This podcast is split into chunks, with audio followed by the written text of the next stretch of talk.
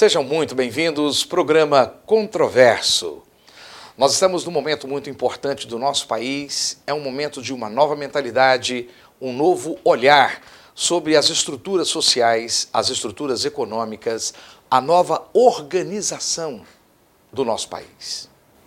E é por isso que eu trouxe hoje uma pessoa muito especial, o advogado, empresário do ramo imobiliário, presidente da Fé Comércio do Estado de Goiás, doutor Marcelo Baiocchi.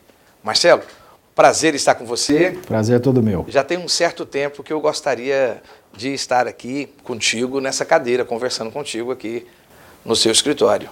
Um momento é esse, Deus preparou para nós.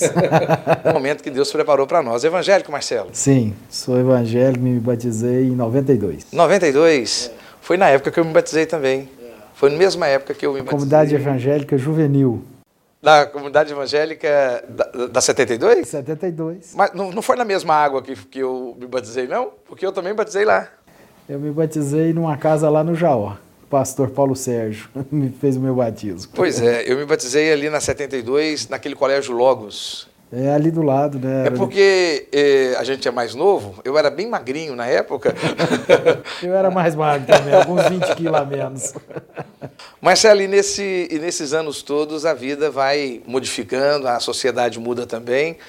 Você, filhos, você desenvolveu uma atividade empresarial e hoje chegou no comando da Fé Comércio, depois de uma carreira muito proeminente e também um olhar sobre a nossa sociedade. Conta aí para o nosso, pro nosso telespectador, o internauta que nos acompanha no programa Controverso, o que é a Fé Comércio e qual a importância da Fé Comércio nesse cenário hoje da sociedade goiana e também a sociedade brasileira, visto que a Fé Comércio se esparrama por todo o território brasileiro, né? cada estado tem a sua Fé Comércio. É, a Fé Comércio é uma sigla né, que a gente dá à Federação do Comércio do Estado de Goiás. E a Federação do Comércio é formada por 32 sindicatos na sua base, que representam é, empresas da área do comércio de bens, serviços e turismo. Então, nós temos essa representação que, através dos sindicatos, fazemos a defesa empresarial e também estamos, é, através desses sindicatos, prestando serviço aos empresários. Alguns sindicatos mais atuantes, outros menos, mas todos com a sua base de representação. E federa as federações do comércio no Brasil, especificamente do estado de Goiás, nós administramos também o SESC e o SENAC. O SESC é o Serviço Social do Comércio e o SENAC é o Serviço Nacional de Aprendizagem. Então, uma instituição tem o foco social e a outra tem o foco de aprendizagem, de formação de mão de obra para trabalhar nessas empresas que nós representamos. Então, no estado de Goiás, você comanda a FEComércio, que comanda o SENAC e que comanda o SESC. Exatamente. São 2.300 funcionários na nossa estrutura, um orçamento de 280 milhões por ano com 36 unidades é, no, dentro do estado fazendo esse atendimento. Eu estava é, fazendo uma, um estudo, lógico, antes da nossa entrevista, e você propôs agora nessa sua gestão abrir não só para os sindicatos, mas você está convocando também as associações patronais né, para ampliar o, o potencial classista da FEComércio. Como é que é essa ideia sua? Ah, e o porquê? Nós temos algumas associações de classe que não é formada em, é, como sindicato, que tem uma representação que merece todo o apoio da federação, porque a federação é uma federação de empresários. Então, nós fizemos um convite para a Agos, que é a Associação Goiana de Supermercados, está conosco, participa das nossas reuniões. João Bosco. João Bosco. Nós temos é, a PASEG, que é a Associação dos Hospitais de Alta Complexidade, através do Dr. Raico Elou. Uh, nós temos a FAGE, a Federação dos, uh, das Associações dos Jovens Empresários, também está conosco. E assim a gente tem chamado para dentro da federação para que ela tenha cada vez mais representatividade e possa cada vez mais apoiar os, os empresários, todo tipo de associativismo, seja sindical ou não, para que juntos possamos lutar para melhorar o ambiente de negócio. É, é, é, essa, essa busca tem a ver com a reforma sindical, com a queda da contribuição sindical? É uma forma que você viu de, de trazer maior força representativa? Com certeza isso também influenciou. A fim, o fim da contribuição sindical, uh, todos os sindicatos se viram. Inclusive os patronais. Né? Principalmente os patronais, como os laborais. Mas os sindicatos é, é, se viram sem uma fonte de receita que tinha com certa facilidade até, porque como era um imposto sindical, o próprio nome fala, não é facultativo, então a arrecadação era quase que compulsória. Às vezes alguns sindicatos fazendo um esforço a mais para arrecadar. Mas, é, com o fim, uh, nós vimos que vários sindicatos se viram em dificuldade financeira. E não há justificativa para a federação, que é uma federação que representa o comércio, não ter na sua base entidades que atuam na área comercial. E por que não associações que não sindical? Então, nós estamos trazendo toda a representação que está é, estabelecida e organizada e que tem representação para dentro da federação para que juntos possamos lutar por um ambiente melhor de negócio. A hora que eu falo ambiente melhor de negócio, nós precisamos ter uma regra tributária mais justa, nós precisamos ter menos burocracia, nós precisamos combater a, a sonegação, porque entendemos que quando há sonegação há um desequilíbrio na, na, na, atividade empresarial. Nós temos também que combater a corrupção, que a corrupção é um mal que existe e que atrapalha a atividade empresarial. Uh, diversas outras áreas que a gente tem atuado bastante para que isso favoreça o, o, ambiente de negócio, mas diretamente também todos nós sairemos ganhando, porque a gente passa a ter um Brasil com menor custo. Tanto o presidente Bolsonaro, no âmbito federal, quanto o governador Ronaldo Caiado, no, no estado de Goiás, eles começaram é, os seus mandatos conversando sobre um, uma palavra americanizada e que soou muito nova para a, a, o brasileiro chamado compliance. Nós que somos do meio jurídico e eu sou advogado, todo mundo sabe, e atuo no meio empresarial, você é, é um empreendedor, você é líder classista empresarial, o compliance para nós é um termo já antigo até, mas talvez para o telespectador e para o internauta não seja. O, o compliance é um, um regramento de, de, de, de, controle, né, de transparência, com o qual tanto as empresas quanto o próprio governo ele segue exatamente para, para evitar atividades equivocadas, corrupção e para seguir normas específicas que protegem tanto a empresa quanto o consumidor e quanto as relações negociais. A FEComércio imagina é, implementar para os seus associados essas regras de compliance, baseado nesse desafio que o presidente da República e o governador é, trouxe no, na, nos seus discursos de compliance? Nós já implantamos dentro do SESC e do SENAC e já estamos implantando também dentro da federação. Depois nós vamos passar a exigir que os sindicatos associados também tenham regras de compliance. Porque a regra de compliance é muito, uma forma simplória de entender é, a garantia de que naquela instituição não tem atos de corrupção. Você pode explicar?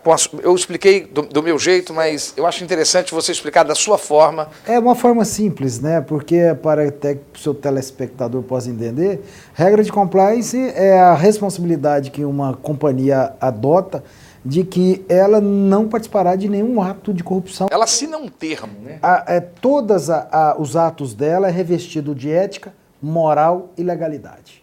Ele não fere nenhum desses princípios.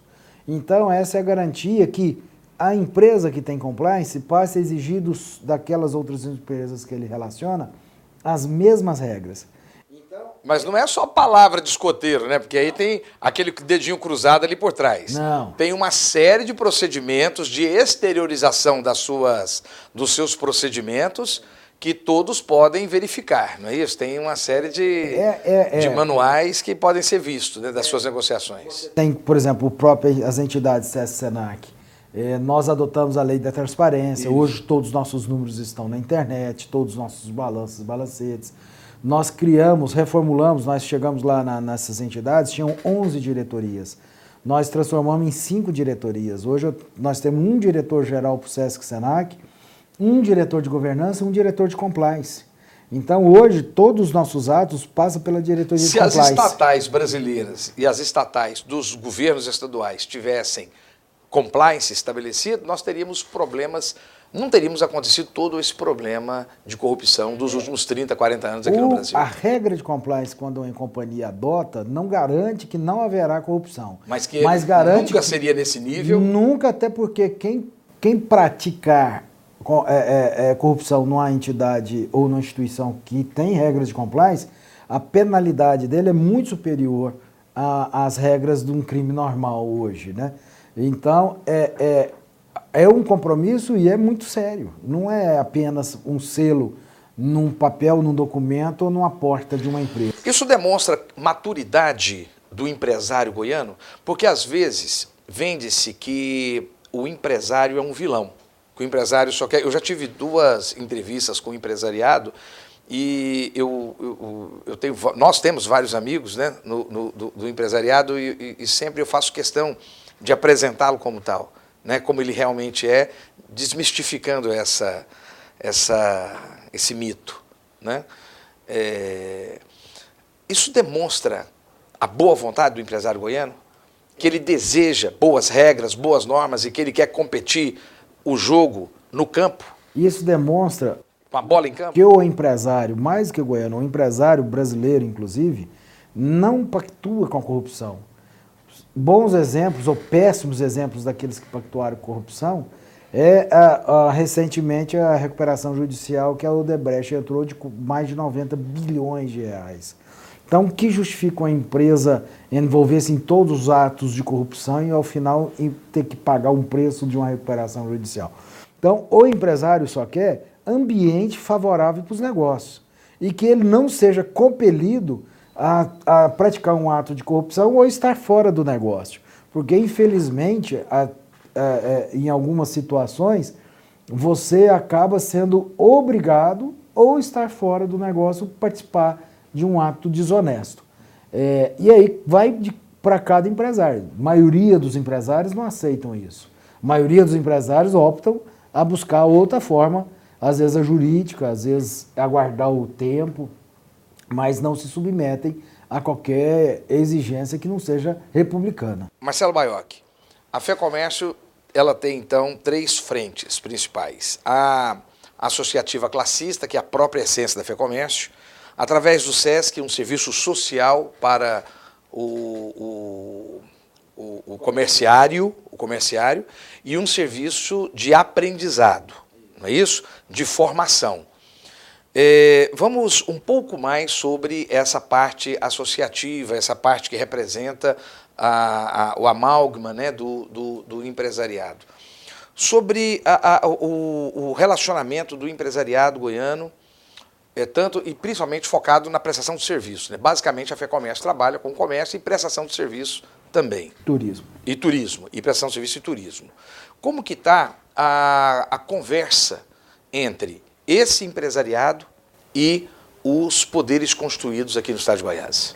Uh, uma das grandes ações, ou das grandes áreas que atuamos, é fazer interlocução dos empresários ou das entidades sindicais ou associativas representativas com as áreas dos governos estabelecidos, seja federal, estadual ou municipal, para podermos é, discutir aonde tiver alguma dificuldade.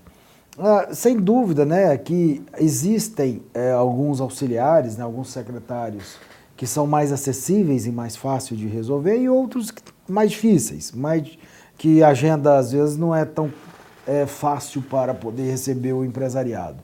Mas é, não existe também, isso é, é fato, não vai existir um estado punjante, um município rico, se não houver uma parceria forte dos poderes é, é, é, públicos, né, executivo, legislativo, judiciário, os poderes estabelecidos em parceria com quem produz.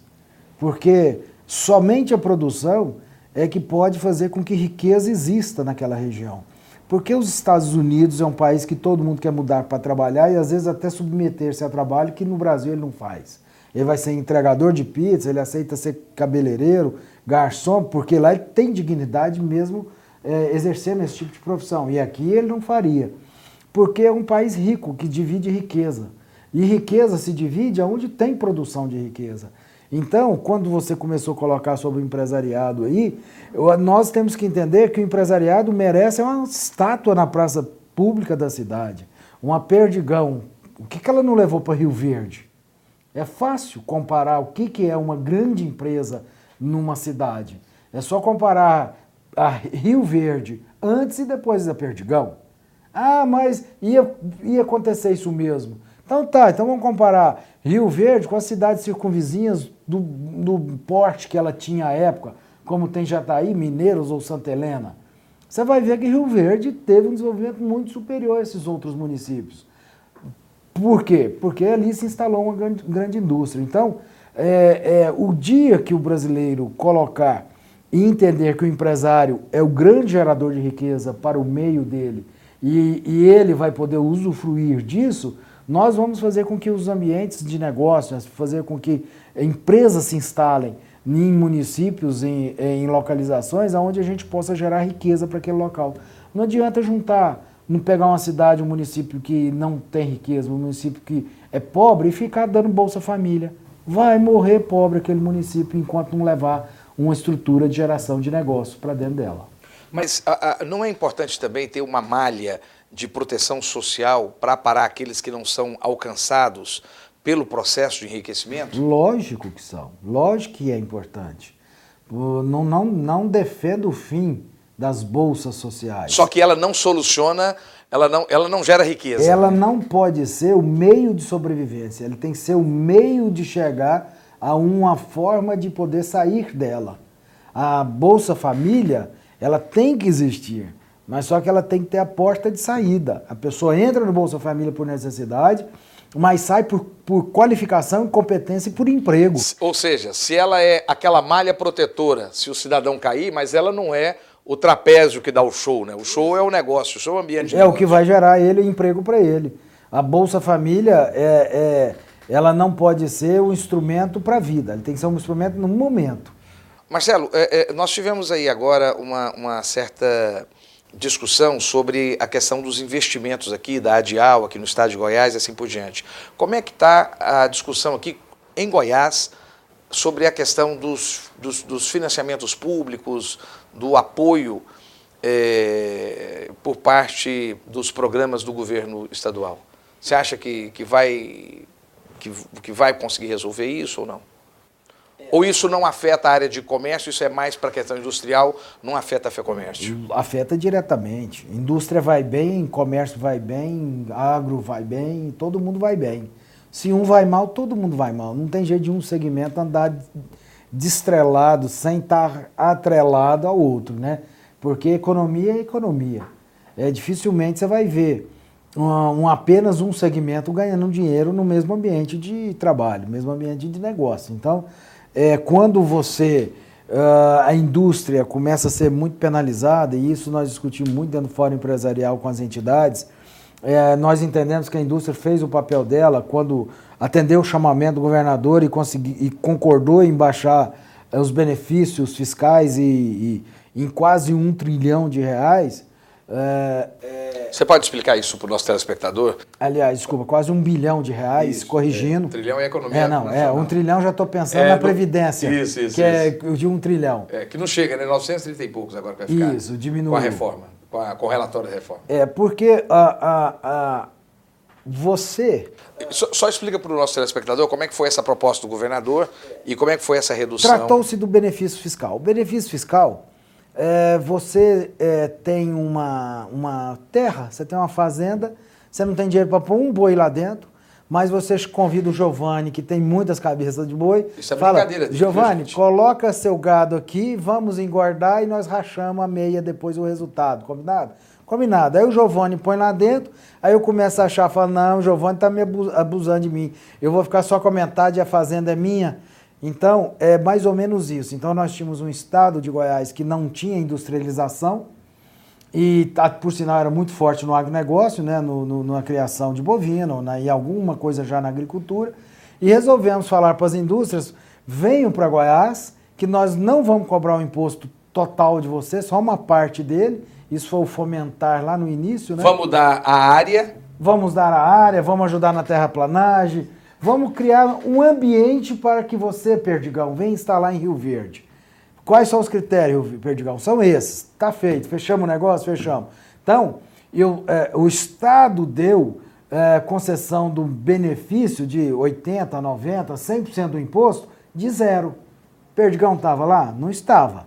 Então, Perdigão produzia zero de imposto em Rio Verde. Ele chegou lá e continuou com zero.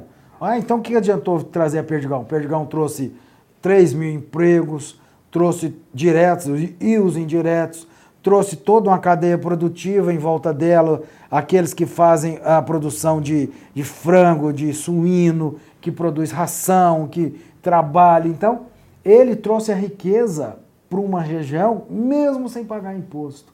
Então, é, o, o, benefício fiscal, né, a hora que você implantou, quando o Iris Rezende implantou o Fomentar, quando o Marconi entrou e implantou o Produzir, ele teve essa finalidade de trazer indústria para cá, dando benefício daquilo que a gente não tinha mesmo. E, e aí, a, o governador Caiado, com muita propriedade, pediu o sacrifício das indústrias para poder, num período, regularizar as contas públicas. Justo, nós temos que dar a nossa contribuição também.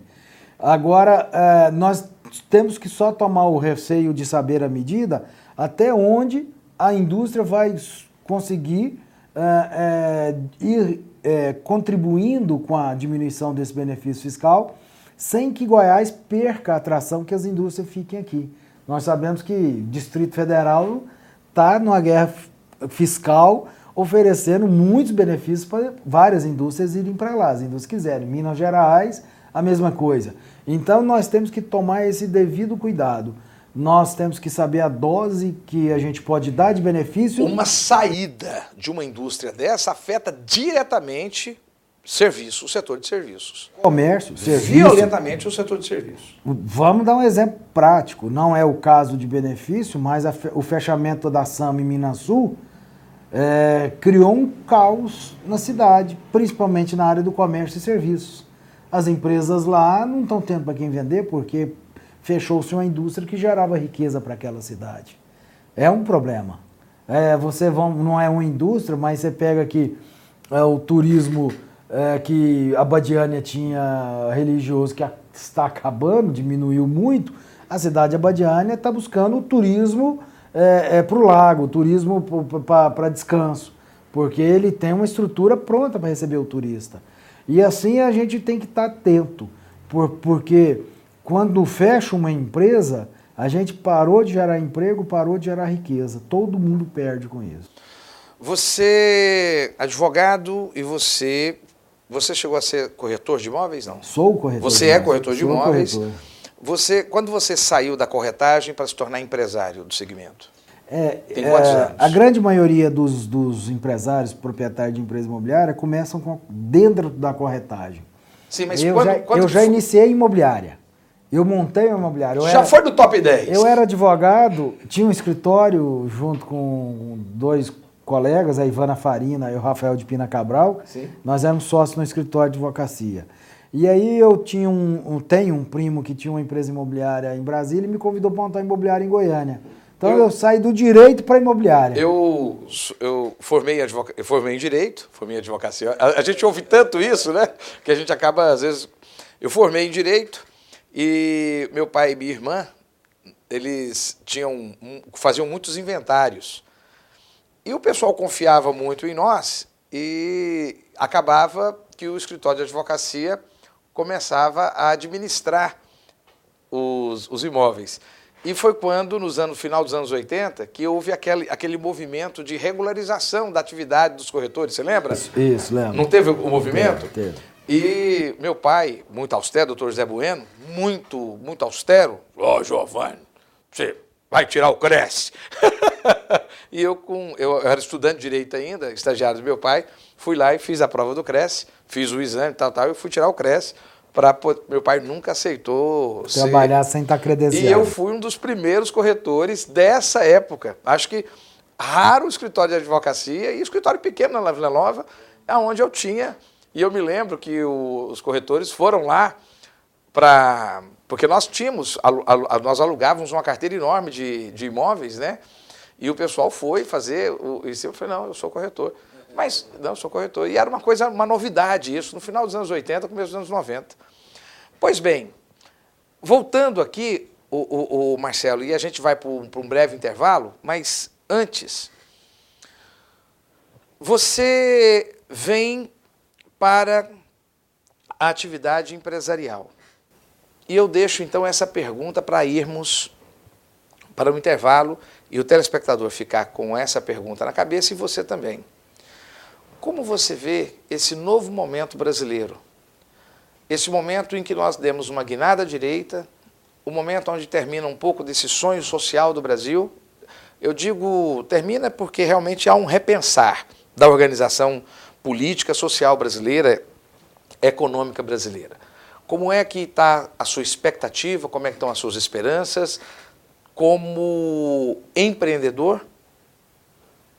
Como que você imagina o resultado dessas reformas? Como que você acredita que ficarão é, essa massa de empregados e também, de outro lado, os empreendedores? Quero ouvir isso de você e quero que você, meu telespectador, permaneça conosco. Em Goiânia, desde 2010, a Capital Mídias é hoje uma das maiores empresas de mídia exterior de Goiás e, por ser a mais completa do segmento, é a única que oferece quatro mídias. Painel de LED, painéis iluminados, outdoor e painel rodoviário. Por quatro anos seguidos, a Capital Mídias ganhou o prêmio Os Mais Influentes da Comunicação de Goiás e se tornou referência quando o assunto é mídia exterior. Capital Mídias, a gente anuncia, você vende. Continuando a nossa entrevista com o doutor Marcelo Baiocchi, nosso entrevistado hoje, presidente da Fé Comércio. Marcelo, e aí deixei uma pergunta no ar, essa sua perspectiva, você que começa como corretor, faz a implantação da sua empresa, hoje tem um mercado conquistado, a presidência classista, como é que você enxerga esse novo momento na história brasileira, essa nova perspectiva mais à direita, mais concentrada no liberalismo? Qual é o seu olhar? Uh, o meu olhar é de satisfação. Você acha que nós estávamos precisando disso? Hum, mas muito. Era o caminho que o Brasil precisava tomar, precisava dar uma guinada. Você fala isso como brasileiro ou fala isso como empresário? falo como empresário brasileiro que precisava dar continuidade aos seus negócios. Nós é, estávamos levando o país para um caminho muito à esquerda. E as pessoas às vezes confundem um pouco é, ser, ter é, é, ideias sociais com esquerda. E não é. Porque ideias sociais é você estar preparado ou preparar o Estado para poder fazer com que dê assistência social a quem necessita. Isso é social. Agora, o Brasil não estava um país socialista, mas estava um país caminhando para uma venezuelização. Você fala Venezuela. Venezuelização. É. Para o rumo da Venezuela. Para o rumo da Venezuela. E essa, essa força esquerdista que você diz é a interferência maciça do Estado na economia? É essa, essa a questão? Também. Nós, Qual outra questão além disso? Nós vivemos um momento é, desses últimos governos esquerda, do PT principalmente. Dois do Lula, dois da Dilma. Dois, um e meio da Dilma. É, nós vivemos esse momento difícil. O do Temer você não conta, não? Não, porque o Temer, para mim, foi um dos grandes presidentes que passou nesse país. E teve a coragem e só foi sabotado e não conseguiu fazer a reforma da Previdência. Se você observar, Giovanni, é, toda a reforma da Previdência. Você sabe que está gravado isso. É né? para gravar. Toda a reforma então, da Previdência. Então repete isso aí de novo. O Temer foi o quê? O Temer foi um dos melhores presidentes que teve aqui no Brasil, que teve coragem de fazer reformas estruturantes que vários presidentes que passaram antes dele, desde Fernando Henrique, não o fez. Eu também acho. Ele foi um Eu grande também acho, presidente. está gravado. É, quem, quem entende um pouco de gestão e quem entende um pouco de direito sabe que o Temer lançou várias bases e isso é muito delicado a gente falar, porque as pessoas elas assumem uma posição muito de demonização. E qualquer pessoa que é técnico sabe que muito do que o Temer lançou foi fundamental para estabelecer um equilíbrio. Independente da pessoa que ele é, ou dos padrões éticos, ou da forma com a qual ele alcançou o poder. Exato. Essa parte eu não, não corroboro, eu não, não adiro, mas. Eu não estou aqui, é, eu não tô aqui endossando a prática. Assim como a abertura, abertura que o Collor de Mello trouxe também, em 92, foi um grande importantíssimo para o Brasil, assim como as mudanças que o, que o Fernando Henrique Cardoso trouxe, o basta que ele trouxe em relação aos bancos estaduais na época da implantação da força do real é, na época do Fernando Henrique, é, foi fundamental. Sim, assim, ele peitou o próprio PSDB naquela época. Assim como o programa social que o Lula que o Lula no primeiro governo do Lula foi fantástico. Foi fantástico. Nós precisamos aprender. Tem que reconhecer, independente de ideologia, assim, o que há de bom em cada assim governo. Assim como certas implantações nacionalistas dos governos militares, Isso. em vários momentos, foram fantásticas. Nós precisamos aprender no, no, país a fazer um discernimento do que, que serviu e do que não serviu. Do que, que não serviu. E, e às vezes nós jogamos o, o, a criança junto com a água suja. Mas voltando a você. Só falando Eu brinquei com você por isso. Você tem coragem de repetir? Porque eu ia repetir junto, porque eu ia repetir junto contigo. Eu também vejo o Temer dessa forma. E, e eu queria só fazer essa observação.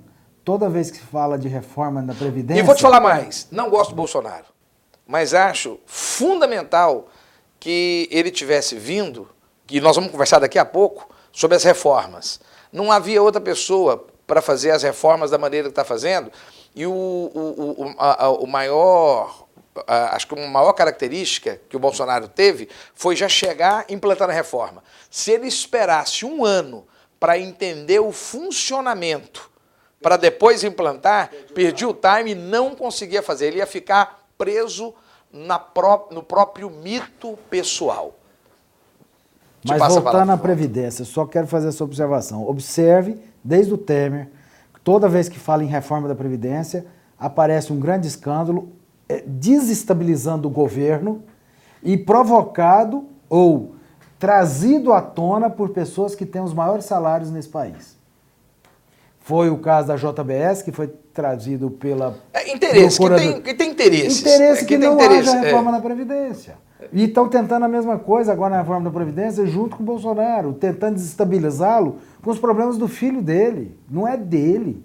E mais tentar desestabilizar o governo. Ele, ele não se dobrou a isso. Mas isso é normal, né? A resistência é normal. A, a, to, to, to, toda força aplicada, você vai ter resistência com uma força oposta. Mas que se jogue limpo, né? É? Que se jogue limpo. É, o, o, que se entende é que é, essa força que levou ele ao poder também não tinha jogado limpo, né? Mas eu entendo, por isso que eu te falo, acho que nós precisamos ser, acima de tudo, brasileiros.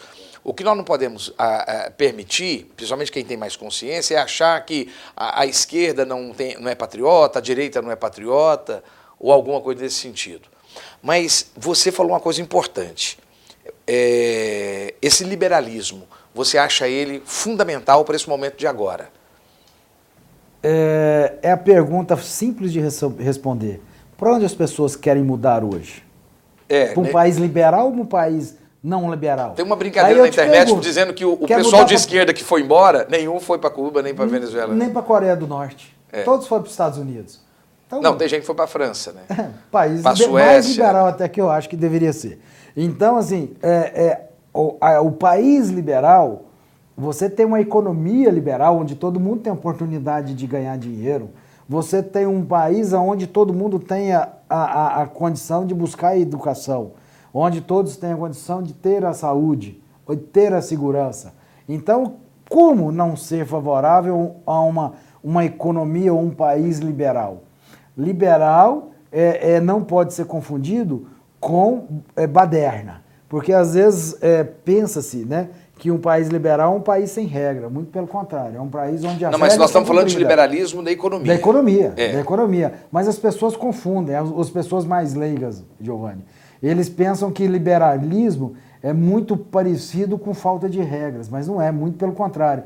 Você dá à economia a liberdade dela funcionar dentro da, do, da, do, conceito base de oferta e procura. Mas esse, liberalismo que eles querem agora, que os bancos possam aceitar depósito em dólar, depósito em euro, que possa vir bancos europeus e bancos americanos para cá, que possa abrir agora, reduzir Você que mexe com. Você que é empresário. Privatizar Correios, que possa, possa privatizar que, Petrobras. Que, privatizar serviços, privatizar serviços. Que possam vir empresas do exterior agora para fazer o mesmo serviço que você faz aqui no Brasil. Empresas de aviação 100% capital estrangeiro. Você Força... concorda com todo esse liberalismo? Você concorda? O que, que vai trazer para nós? Você, como empresário, está pronto? O que vai trazer para nós? Você está pronto? Tem que me preparar, ou eu vou sair do mercado. É isso que eu estou querendo saber. Independente. Você, você é presidente da FEComércio. Tem, temos que Os nos... teus empresários estão prontos? Tem que estar pronto. Os que não, não estiverem... Não, quer saber se estão. Grande maioria, talvez não, mas vão ter que se preparar para isso. Mas é o que eu te falo, Giovanni, o que, que vai trazer tudo isso? O que nós falamos recente agora no nosso bate-papo. Riqueza para o país. E riqueza num país é divisão para todos, todo mundo ganha onde tem riqueza. Mas aí vocês vão trabalhar como correspondente para esses grandes grupos do exterior, do exterior? Não, não. Eu entendo, por exemplo, ontem eu estive visitando uh, em São Paulo, numa reunião, com a Taitra. Taitra é uma empresa de comércio do governo de Taiwan. Isso. Eles estão em 63 países instalados escritório, inclusive em São Paulo, no Brasil, para toda a América Latina. O que, que o o, o, o, o, governo de Taiwan falou para nós lá. Falou, o que, que Taiwan quer?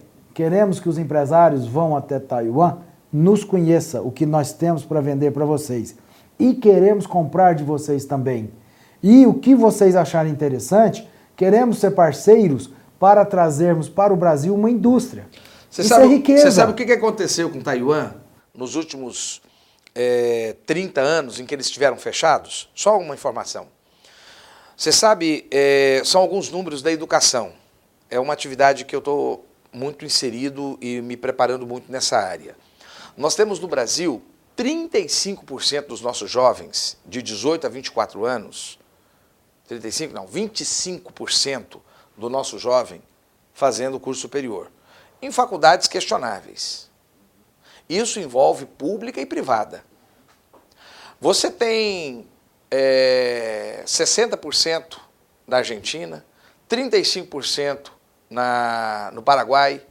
O Brasil é um dos piores números. Você sabe, na Coreia, Coreia, lógico, Coreia do Sul, quantos por cento do jovem 18? 90.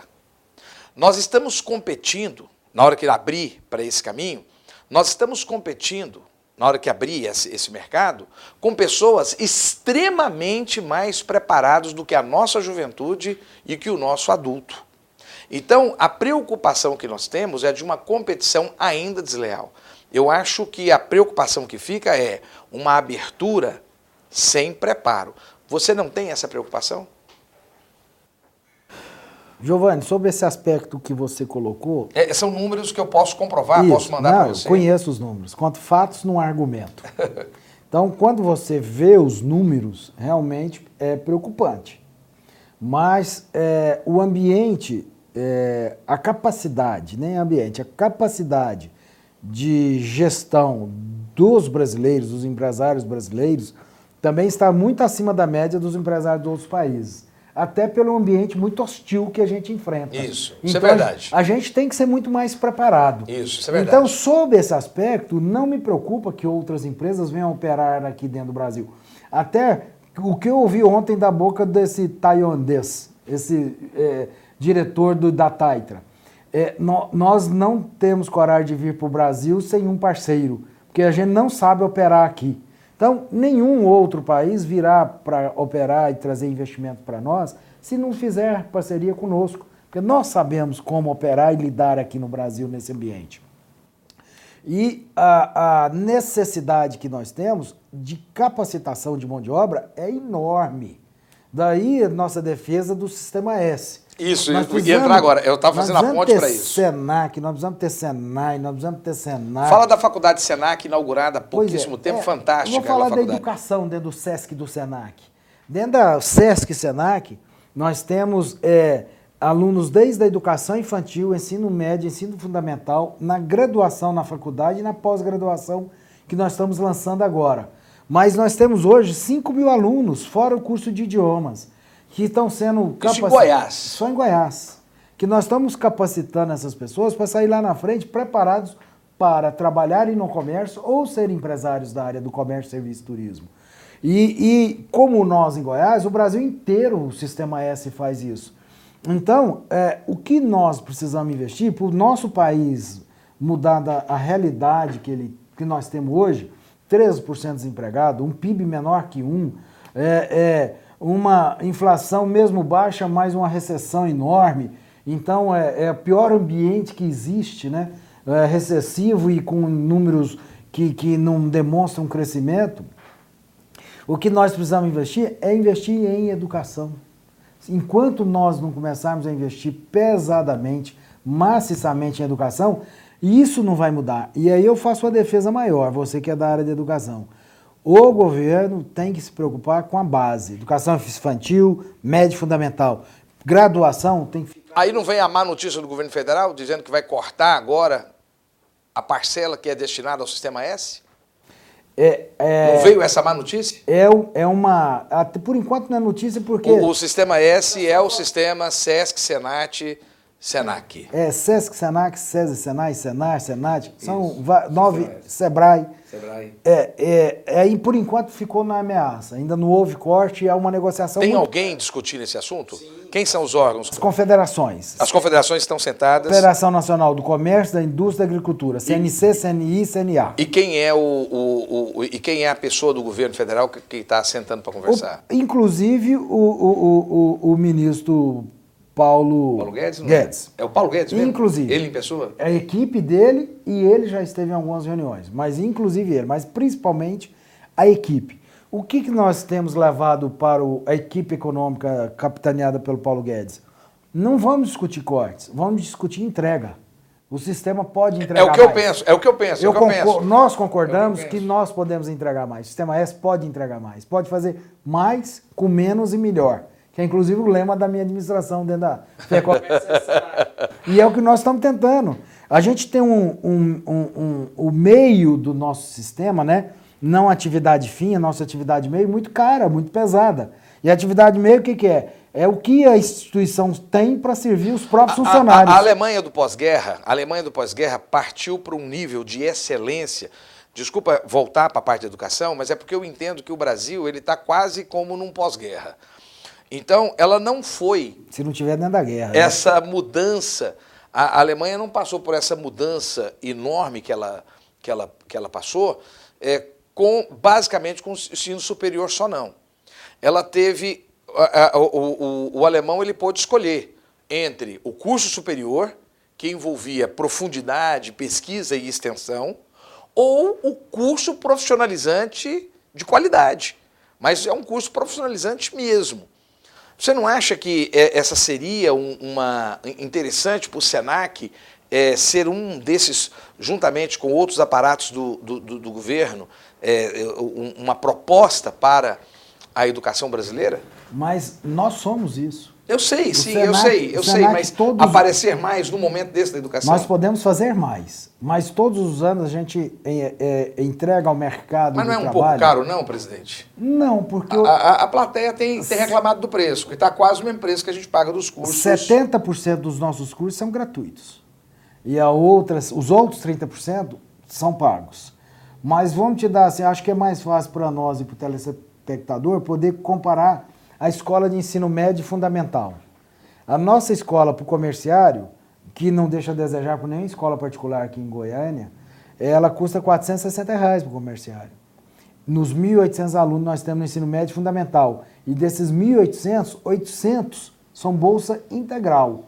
Ainda recebe material didático, uniforme e lanche todos os dias. Como que ele faz para ele ter acesso a isso? São critérios seletivos. É, primeiro. Sorteio? É, a, depende do número de inscritos. Se o número de inscritos superar as vagas, a gente sorteia. Não é indicação? Nenhum, nenhuma indicação. Inclusive, as pessoas procuram. Sou seu amigo, não tem jeito do meu filho vir aqui. Com bolsa, não. Hã? Bolsa, não. Se você quiser participar da bolsa, primeiro você não pode ter uma renda familiar mais do que três salários mínimos. O serviço social Olha nosso, que eu estou aí perto, hein? O serviço social não tá não, tá longe. o serviço social nosso vai visitar a casa do pretendente. E a gente acompanha um ano inteiro a, a, a vida social dele. Aí vão falar assim, ah, mas existe casos. Lógico que existe, em 800 pode ter alguém que burlou o sistema e a gente não viu. Mas eu sou seu amigo, você não vai me dar uma bolsa lá? Não dou. Em hipótese nenhuma você vai conseguir uma bolsa lá se você não estiver dentro de todos os critérios e houver disponibilidade. Outra coisa, então, então essa seria uma argumentação tremenda de crescimento, uma proposta de crescimento para o país e de se manter o apoio do governo federal para o Sistema S. O que nós podemos, volto a insistir, é fazer mais. Nós podemos sim formar mais mão de obra qualificada para a indústria, no nosso caso, comércio.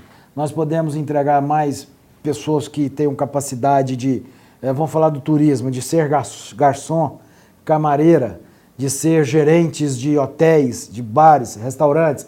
Recentemente nós juntamos com o Sindibares e demos, estamos dando treinamento em, em quase todos os bares de Goiânia para a equipe de gastronomia e a equipe de serviço. Como é que estão tá os cursos à distância?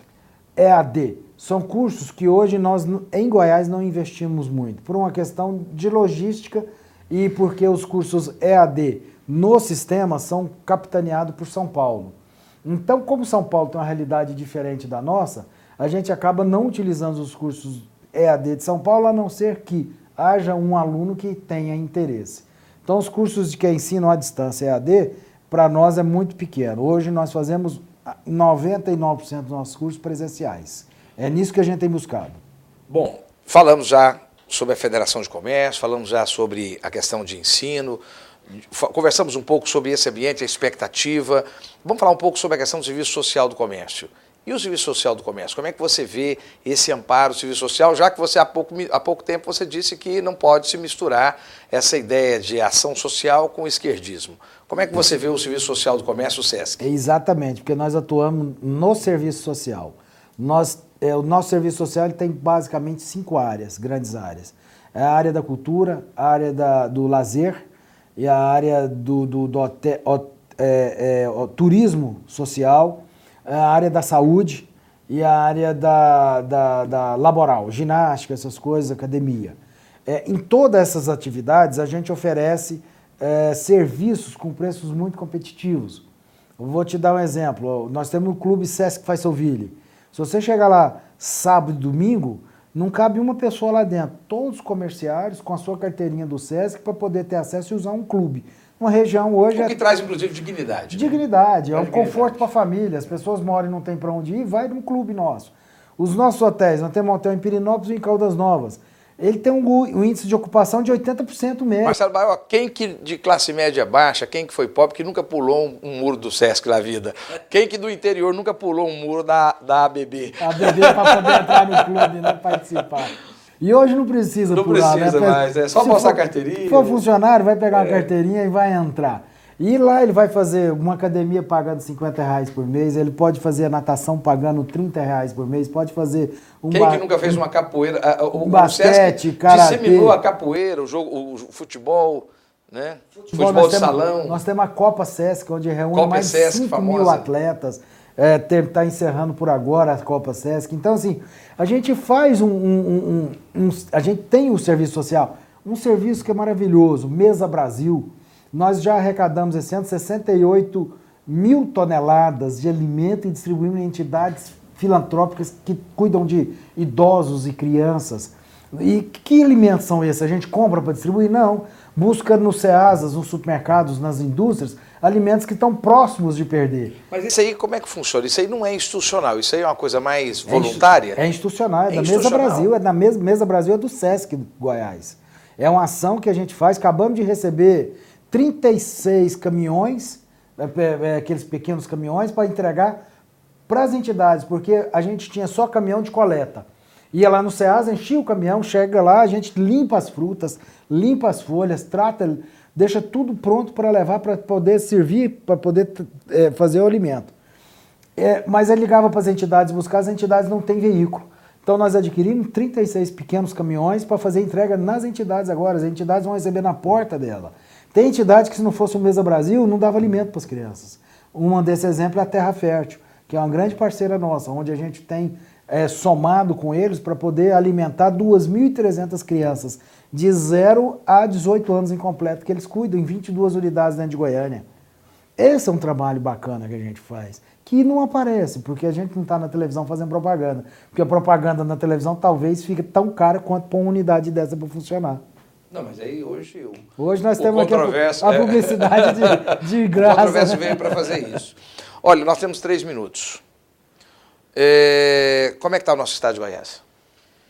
O estado de Goiás, é, toda mudança gera desconforto. Então, quando houve uma mudança de poder, houve uma mudança de pensamento, de direção. Então, eu, eu entendo que o Estado está se adequando à nova gestão. Nós vamos precisar esperar o Caiado vestir um pouco mais essa, essa, essa veste do Poder Executivo? O e Caia, a equipe dele? O Caiado é um grande líder que atuou sempre, na, sempre na área executiva. Ah, legislativo, me Isso. perdoe.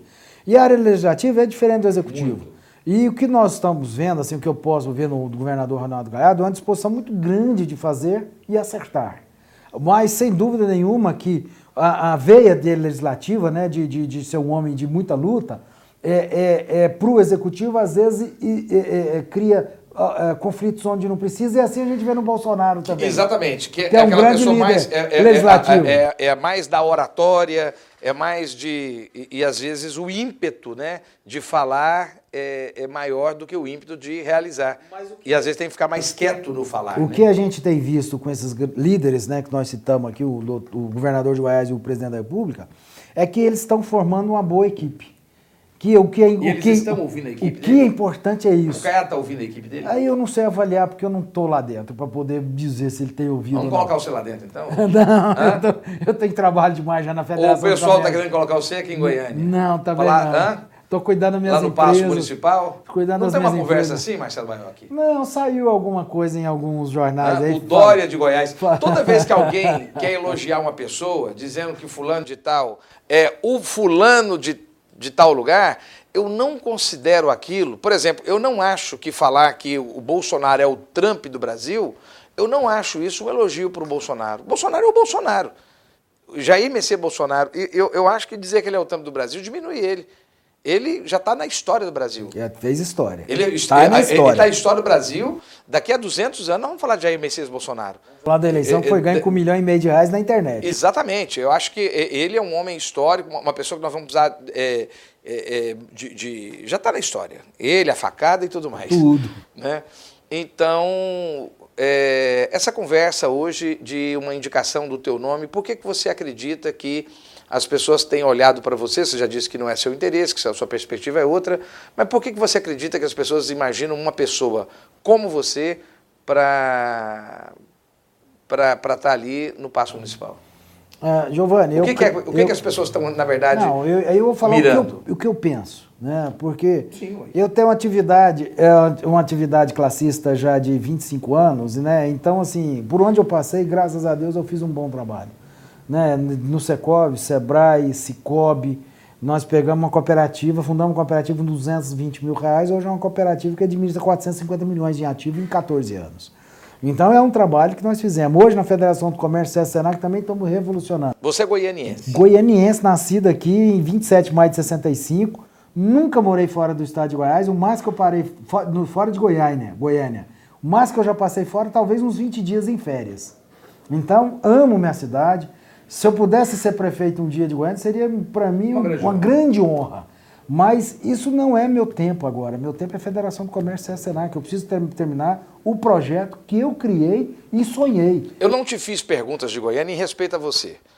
Mas você crê que Goiânia está precisando de uma pessoa mais experiente como o Iris ou uma pessoa mais jovem como os nomes que têm se apresentado? Ou uma pessoa mais serena dos seus 40, 50 anos? Eu não diria, eu não, eu não rotularia pela idade. Eu afirmaria, Goiânia precisa de um grande gestor. O prefeito Iris Rezende é um grande administrador, sim. Mas hoje nós precisaríamos. Chegou a vez do empresário? Um profissionalismo. Chegou a vez do empresário? Chegou a vez de um grande gestor profissional. Uma pessoa que sente lá e consiga é, fazer o planejamento estratégico da prefeitura, que consiga automatizar as ações, que consiga implantar um sistema que ele acompanhe de dentro da sala dele, em dashboards, em painéis. A gente precisa pensar numa cidade como Goiânia, na administração, como se administra um grande conglomerado como um Banco Itaú, um Banco Bradesco. A gente tem que pensar uma forma profissional e nos resultados. Um secretário de Goiânia tem que entregar resultado, ele não tem que aparecer politicamente, ele não tem que sentar numa cadeira pensando em ser vereador. Marcelo Baioc, uma pergunta. O Brasil agora, nós estamos na primeira metade de 2019. O Brasil tem jeito? Nós vamos resolver a questão agora? Vamos resolver. Nós temos homens comprometidos com o nosso país, nós temos um Congresso que sabe da sua responsabilidade, nós temos um Senado que conhece da sua responsabilidade e nós temos um presidente da República que quer mudar o país.